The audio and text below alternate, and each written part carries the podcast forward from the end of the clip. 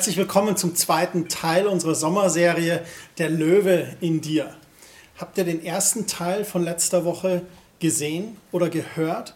Von der DNA, die Gott in uns reinlegt, wenn wir sagen, Jesus, komm in mein Herz, mach alles neu und er verändert dein Herz und du bekommst Gottes Frieden, Gottes Shalom in dein Leben und du erfährst, was es bedeutet, Gerechtigkeit Gottes zu sein ohne Anklage, ohne Schuldschrift und auch ohne Scham, weil du weißt, Jesus hat das alles am Kreuz getragen. Heute im zweiten Teil haben wir den Titel vom Kätzchen zum Löwen. Kerstin hatte es schon angedeutet, dass wir dann in einen Prozess starten, den die Bibel als Jüngerschaft bezeichnet. Wir sind quasi im Geiste, in unserem Herzen von neuem geboren. Dort hat Veränderung stattgefunden. Doch ganz offensichtlich haben wir noch denselben Körper und auch dieselbe Seele. In unserer Seele, da sind unsere Gefühle, unser Verstand und unser Wille. Ich kann mich noch sehr gut erinnern, als ich 16 Jahre alt war, in einem März, an einem Sonntagabend war ich in einem Gottesdienst. Und in diesem Gottesdienst wurde am Ende die Gelegenheit gegeben, möchtest du Gott ganz bewusst dein Leben geben? Und ich habe das dort getan mit 16 Jahren. Ich würde sagen, ich habe mich da bekehrt. Und ich habe erlebt, was es da bedeutet, eben, dass sich diese DNA ändert. Und ich bin voller Begeisterung, voller Freude und auch mit dem ganz tiefen Frieden nach Hause gefahren an dem Abend. Und habe dann festgestellt, dass am nächsten Tag, ich bin noch in demselben Körper, natürlich, aber auch in meiner Seele, da waren als 16-jähriger junger Mann immer noch Herausforderungen. Ich habe zum Beispiel mit Minderwertigkeit gekämpft. Und ich habe aber dann mich auf die Reise gemacht in diesen Jüngerschaftsprozess. Im 1. Thessaloniker 5, 23, da heißt es, er selbst aber, der Gott des Friedens, heilige euch durch und durch und euer ganzes Wesen, der Geist, die Seele und der Leib möge untadelig bewahrt werden bei der Wiederkunft unseres Herrn Jesus Christus. Das ist nur eine Stelle von mehreren in der Bibel, die uns so beschreibt. Man könnte tatsächlich sagen, wir sind ein Geist, wir haben eine Seele und wir leben in einem Körper. Durch die neue Geburt wohnt Jesus in unserem Herzen. Aber unsere Seele, die trägt noch so manche Altlasten mit sich. Sie muss Erneuerung erleben. Das geschieht durch das Studium des Wortes Gottes. Wir bekommen Offenbarungserkenntnis aus Gottes Wort. Und durch die Hilfe des Heiligen Geistes lernen wir, wie wir unser Denken erneuern und sich dadurch unser Charakter verändert, unsere Seele sich verändert. Unser Körper nun, der dient uns hier als irdische Behausung auf Erden, bis wir irgendwann in der Ewigkeit eine neue, unvergängliche Behausung von Gott bekommen. Aber solange wir hier auf Erden sind, da sind wir mit unserem Körper und mit allen Herausforderungen, die das mit sich bringt und auch mit dem, was die Bibel bezeichnet als fleischlichen Lüsten. Und da möchte uns die Bibel auch in diesen Prozess der Heiligung mit hineinnehmen. Nun, wie schaut das ganz genau aus? Wir haben gesagt, unser Herz, unser Geist hat die DNA Gottes angenommen, aufgenommen. Aber wie ist das nun mit unserer Seele? Unsere Seele, die beginnt natürlich auch Gottes DNA in sich aufzunehmen.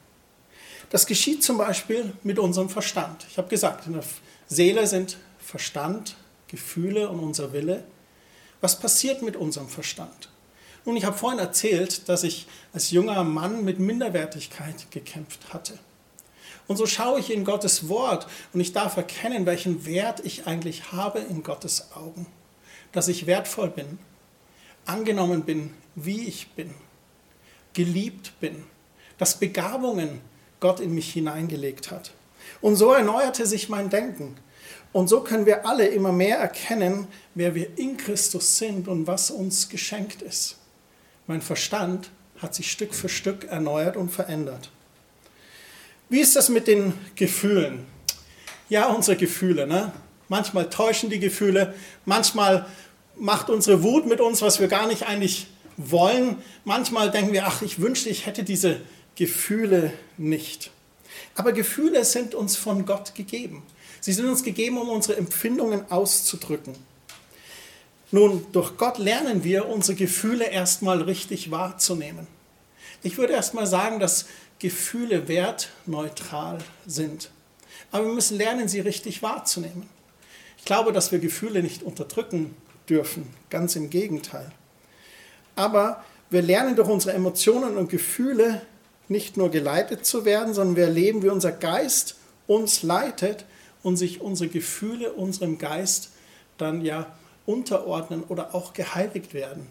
Und Stück für Stück lernen wir, wo wir vielleicht vorher wütend oder im Jezorn reagiert haben, lernen wir erstmal, okay, ich nehme jetzt dieses Gefühl wahr, ich bin gerade echt wütend, aber Gott hilf mir, dass daraus kein Ausbruch wird.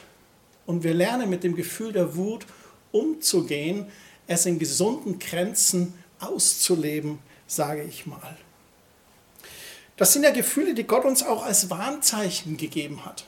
Oder Zorn, Zorn ist eigentlich ein Motivator. Wenn man zornig wird über Ungerechtigkeit und sagt, Mensch, so kann es doch nicht mehr weitergehen. Da ist Zorn ein Motivator, der uns motiviert, etwas zu tun, in Aktion zu treten.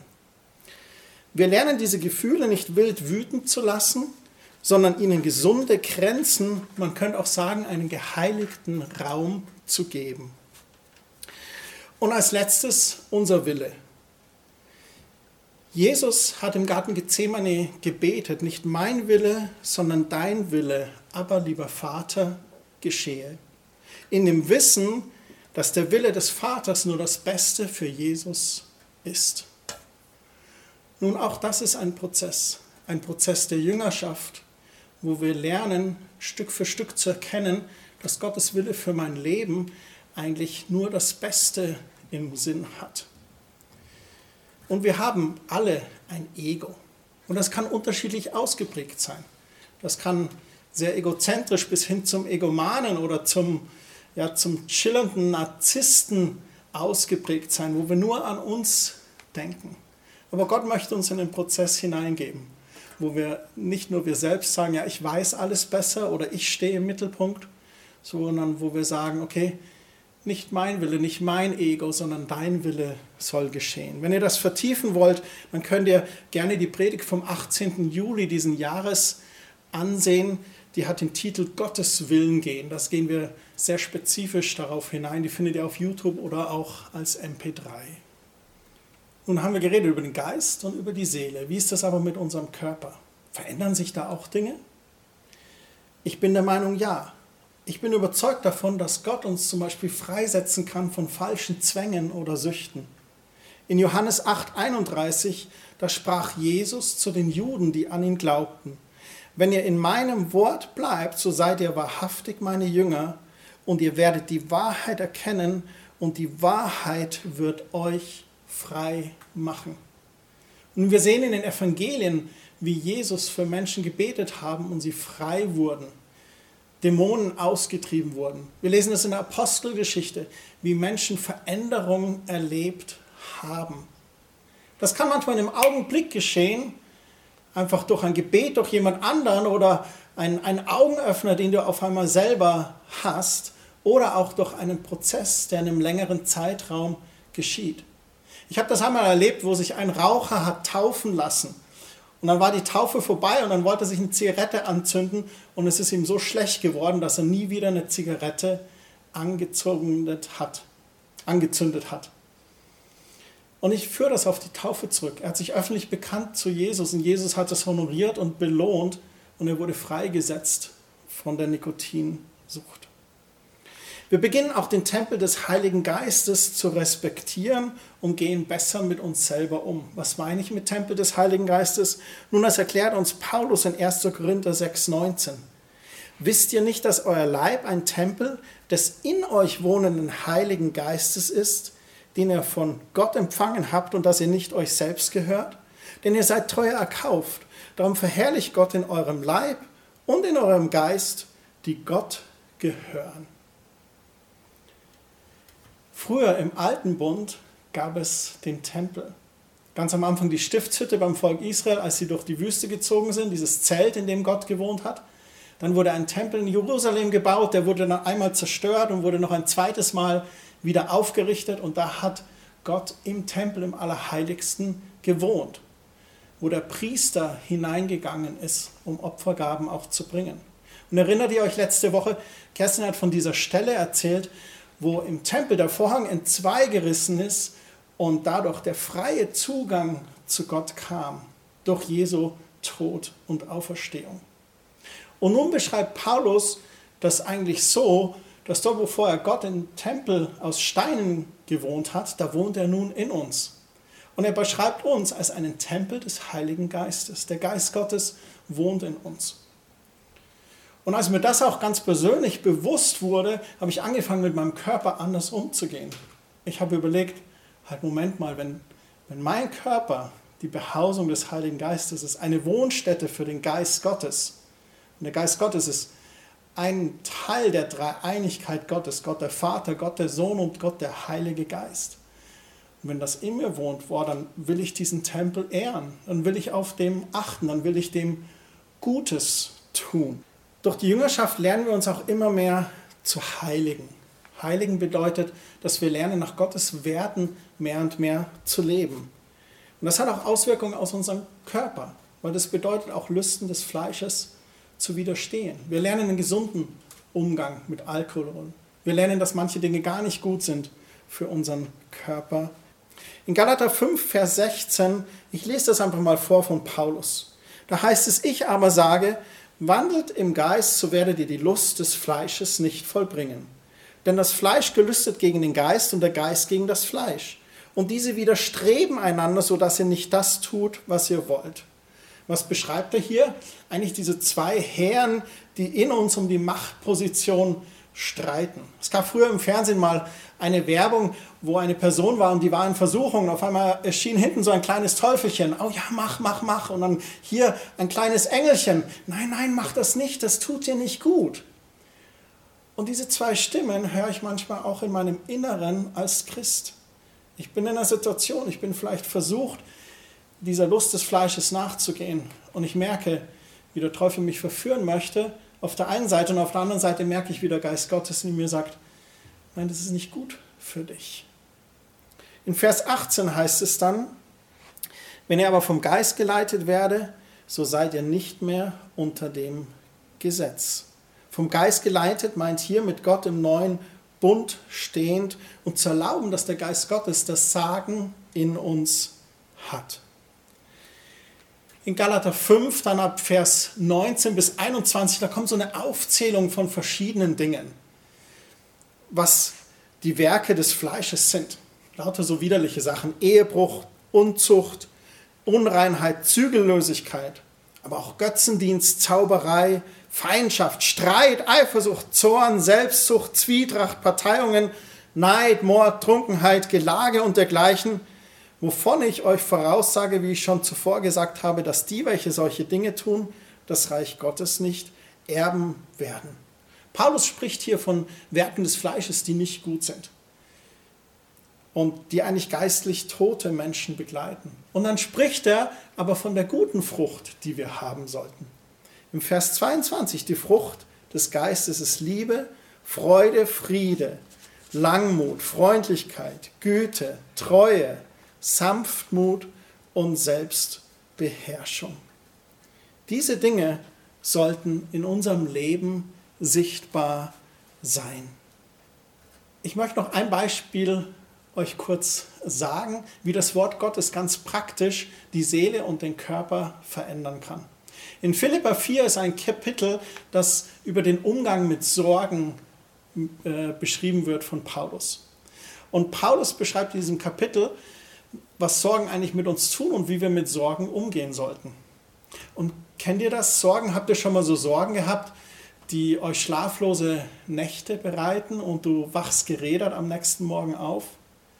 Du wachst vielleicht mit Kopfweh auf oder du bekommst eine schlechte Botschaft und dann kriegst du Herzrasen, das pocht bis in deinen Kopf hinauf. Und das sind alles so negative Auswirkungen, auch Stress, den wir manchmal haben. Wir fangen dann an, Gedanken in unserer Seele zu machen. Unsere Gefühle kochen vielleicht. Unser Verstand malt sich irgendwelche schrecklichen Dinge aus. Unser Körper ist gerädert mit Kopfweh, Herzrasen. Vielleicht schlägt es dir auf die Verdauung und du merkst, wie das alles deiner Seele und deinem Körper nicht gut tut. Und was beschreibt Paulus hier? Paulus beschreibt, dass wir all unsere Sorgen auf Gott werfen sollen, denn er sorgt sich für uns. Und dann heißt es, der Friede Gottes, der allen Verstand übersteigt, unsere Gedanken und unsere Herzen bewahrt. In einer anderen Übersetzung heißt es auch, dass der Friede Gottes ausgetauscht wird gegen unsere Sorgen. Ich tue das, ich praktiziere das. Und wenn ich zum Beispiel Sorgen habe oder vielleicht mal einen Gedanken, der versucht mir eine schlaflose Nacht zu geben, dann gehe ich ins Gebet und ich sage, Vater, ich gebe dir diese Sorge, ich gebe dir diese Gedanken, ich gebe es ab. Und dann weiß ich, wenn ich das in Gottes Hände lege, dass er mein Gebet hört und er hört und seinen Engeln Befehl gibt, für mich zu wirken. Und Gottes mächtige Hand ist nie zu kurz in unserem Leben zu wirken und Wunder zu tun. Was passiert mit mir? Ich erlebe, wie der Frieden Gottes mich erfüllt. Wie meine Gedanken zur Ruhe kommen, meine Seele sich beruhigt. Das Kopfkino aufhört, mein Verstand zur Ruhe kommt, zum Frieden kommt. Und was geschieht mit meinem Körper? Mein Herzschlag wird ruhig, mein Magen beruhigt sich und ich kann sogar friedvoll einschlafen und wache erfrischt und erquickt am nächsten Tag auf. Ein ganz, praktisch, ein ganz praktisches Beispiel, wie die Anwendung von Gottes Wort auch unsere Seele und unseren Körper positiv verändert. Wir haben ja gesagt, dass es heute um diese Jüngerschaft geht, um diesen Prozess vom Kätzchen zum Löwen. Und die Bibel beschreibt das auch als mündig werden oder auch eine geistliche Reife zu erlangen dass diese Löwen-DNA in uns zur Reife kommt.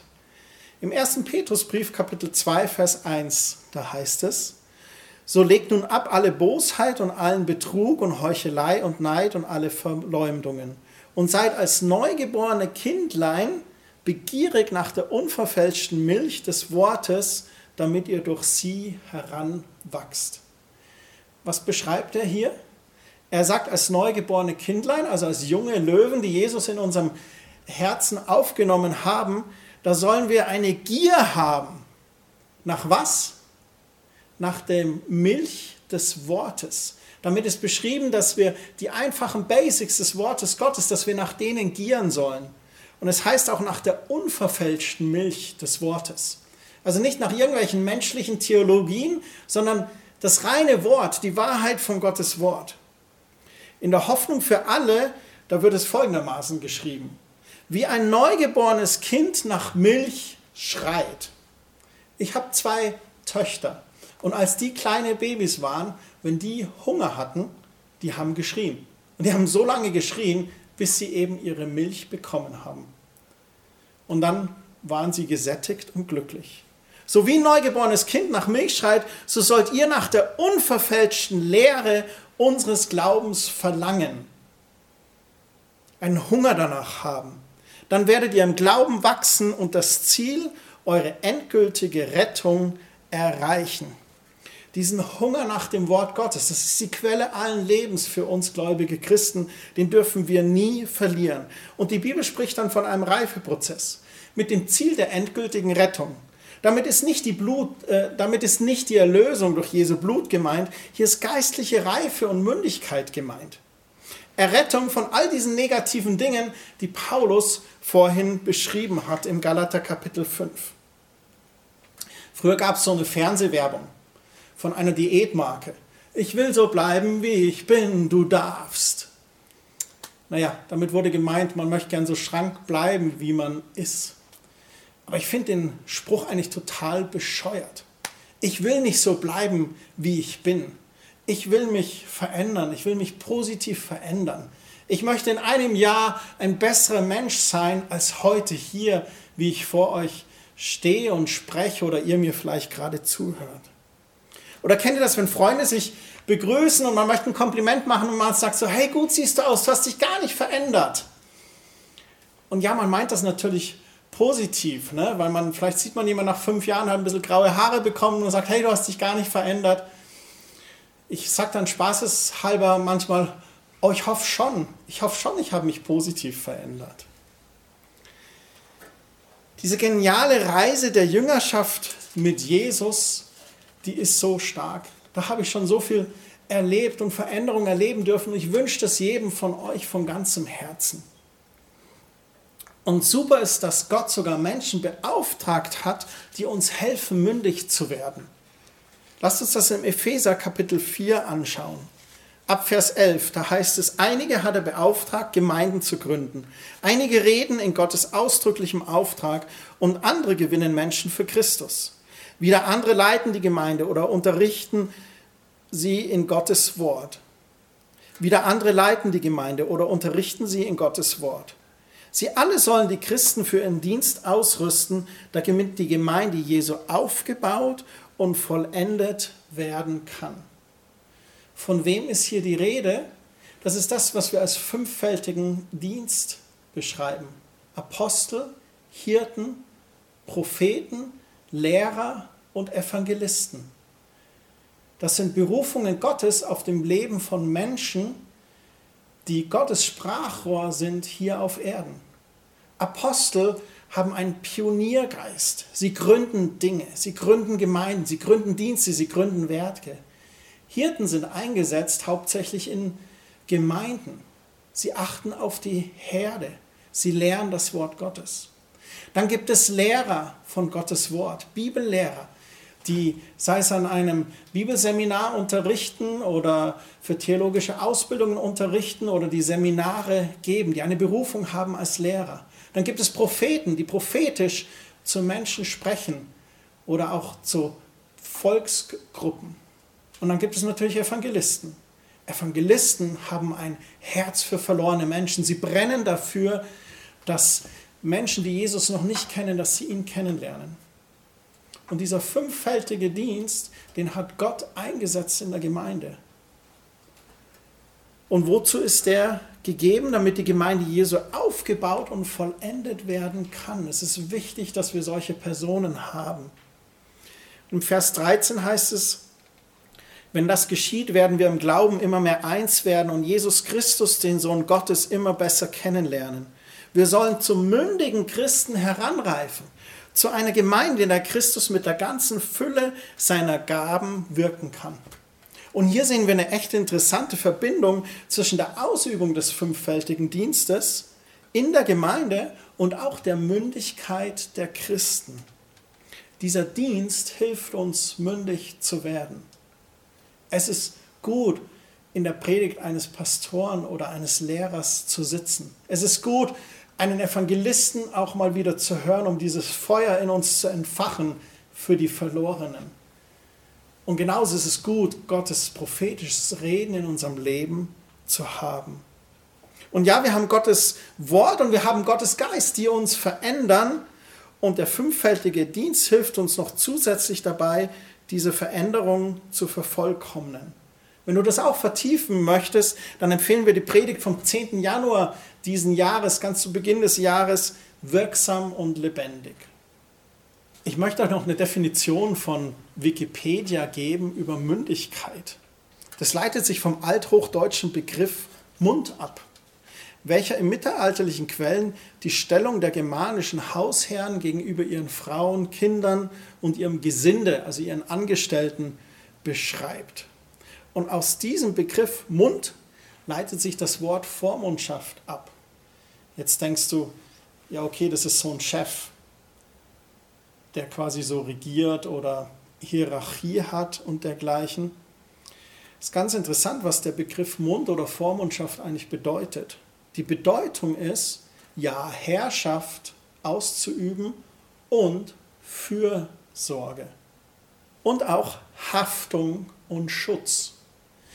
Die juristische Bedeutung von Vormundschaft ist zum Beispiel handlungsfähig zu sein, in Vollmacht zu handeln oder geschäftsfähig zu sein, Verträge abzuschließen. Aber auch deliktfähig zu sein. Das bedeutet, dass man Rechenschaft von dir erwartet für dein Handeln.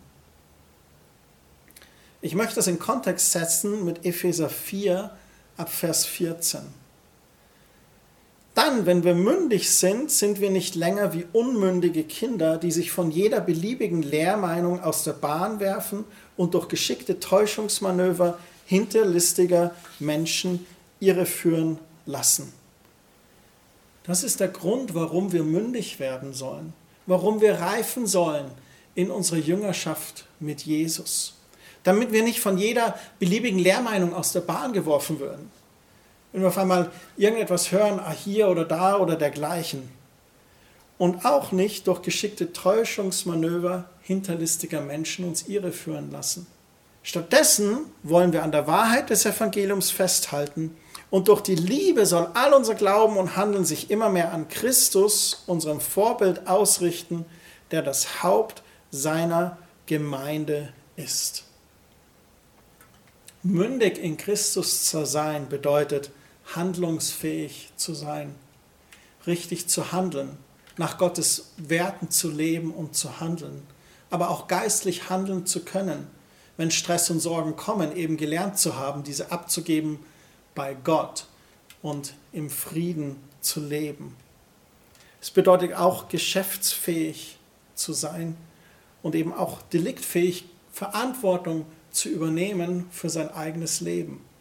Als Christen dürfen wir lernen, dass es gar kein Problem ist, zum Beispiel einen Fehler zuzugeben und zu sagen, stimmt, das war mein Fehler, tut mir leid. Wir lernen Integrität, wir lernen aufrichtig zu sein und wir lernen auch Vergebung zu leben, um Vergebung zu bitten, aber auch anderen zu vergeben. Ich möchte abschließend noch darüber reden, was geistliche Reife nicht ist. Ich finde es immer total stark, wenn man sich über einen Begriff auseinandersetzt und darüber spricht, einfach zu sagen, was es nicht ist, das definiert oft sehr viel stärker, was es eigentlich ist. Geistliche Reife ist kein Automatismus, sobald du Jesus nachfolgst. Reife kommt von eben Reifen. Der Prozess der Veredelung, der geschieht, wenn alle Faktoren zur Reifung gegeben sind und man die Geduld für die Zeit mitbringt, die es benötigt, zu reifen. Genauso wie ein Baby lernen muss zu krabbeln und dann zu stehen und zu laufen und dann in den Kindergarten kommt, in die Schule, eine Ausbildung macht, irgendwann vielleicht jemanden kennenlernt, heiratet, eine eigene Familie gründet, ein jahrelanger Prozess. Genauso ist Jüngerschaft ein Prozess.